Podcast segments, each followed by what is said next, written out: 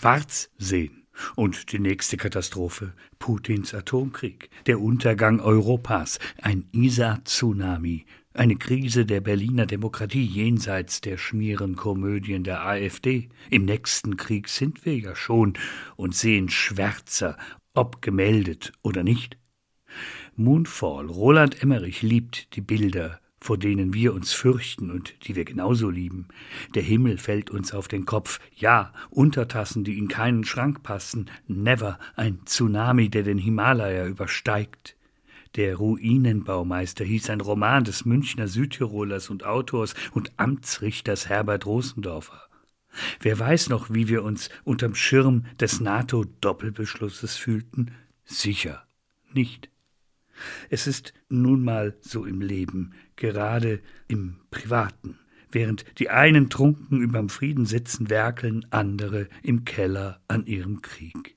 Setzen sich beide Seiten an einen Tisch, schwankt er schnell mal wie ein Narrenschiff. Wer sind die Verräter des Friedens, Feinde der Abschreckung? Während Wladimir macht, was er will, war immer so schon auf dem Schulhof. Unisono schlagen wir jetzt zurück, gab es nie, schon gar nicht auf dem Schulhof. Jetzt geht es gegen den Angriffskrieg und die Lüge und die Erderwärmung. Krise mit und ohne Krieg. Erst die letzte Generation sieht sie absolut, war sie immer schon. Die eigentliche Katastrophe, die Lemminge laufen bis zu den Klippen, stattdessen unbewegt weiter auf den Abgrund zu.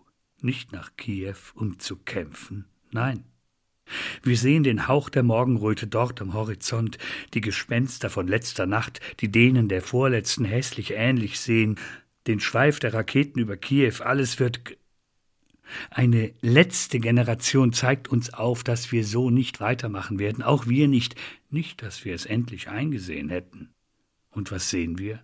Finanz, Euro, EU, Klima, Friedenskrisen, hören, das Klappern der Protestmarken, den versungenen Kanon, die tödliche Stille der Passivität, die Stille nach der Tödlichkeit.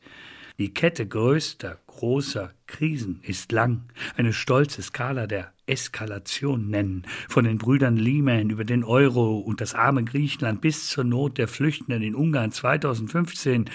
Ach ja, Corona. Aus welcher Ecke des Globus in die höchstens Instagram gekommen ist, Leute mit Handys, auf deren blinden Fotos wir nichts sehen konnten. Was, wenn Covid-20 kommt, ein rasend neues, uns noch unbekanntes Virus? Narben sind Siege. Das Schlimmste kommt erst noch, sagten wir früher. Jetzt sehen wir schwarz, Tiefsee schwarz, Putin Dark, Drama schwarz. Schwarz sehen, kann man schwarz wirklich sehen in der totalen Abwesenheit von Licht? Da, im Osten, herrscht Krieg, unter der Decke gehalten, geleugnet, in grüne Männchen gesteckt, in Ruinen gepackt, bizarr Gestalt geworden. Und wir haben noch nicht mal vom Ende der Menschheit geredet, von Gerhard Schröder. Schweigen für die Reinheit der Ist-Zustände, Atomraketen im Klimawandel, strahlende Klimaretter. Kennen Sie die tapferen Reporter der Stürme über Nord- und Ostsee, Atlantik und Pazifik aus Wund um Toast Wirklichkeit, Sendungsbewusstsein aus sicherem Abstand? Friedenstruppen im Donbass? Manchmal sehen wir schwarz, weil wir nicht heller sehen können.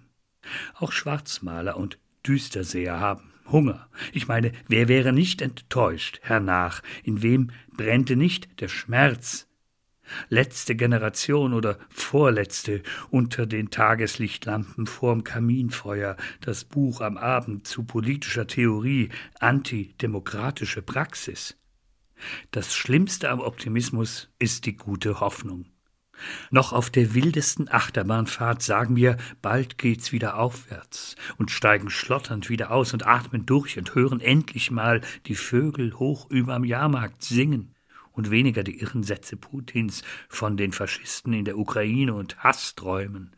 Es ist doch noch immer so, wenn nach allem die Amsel im Hinterhof zittert, genau wie letztes Jahr, Frühlingsgefühl, wir sind älter, klar.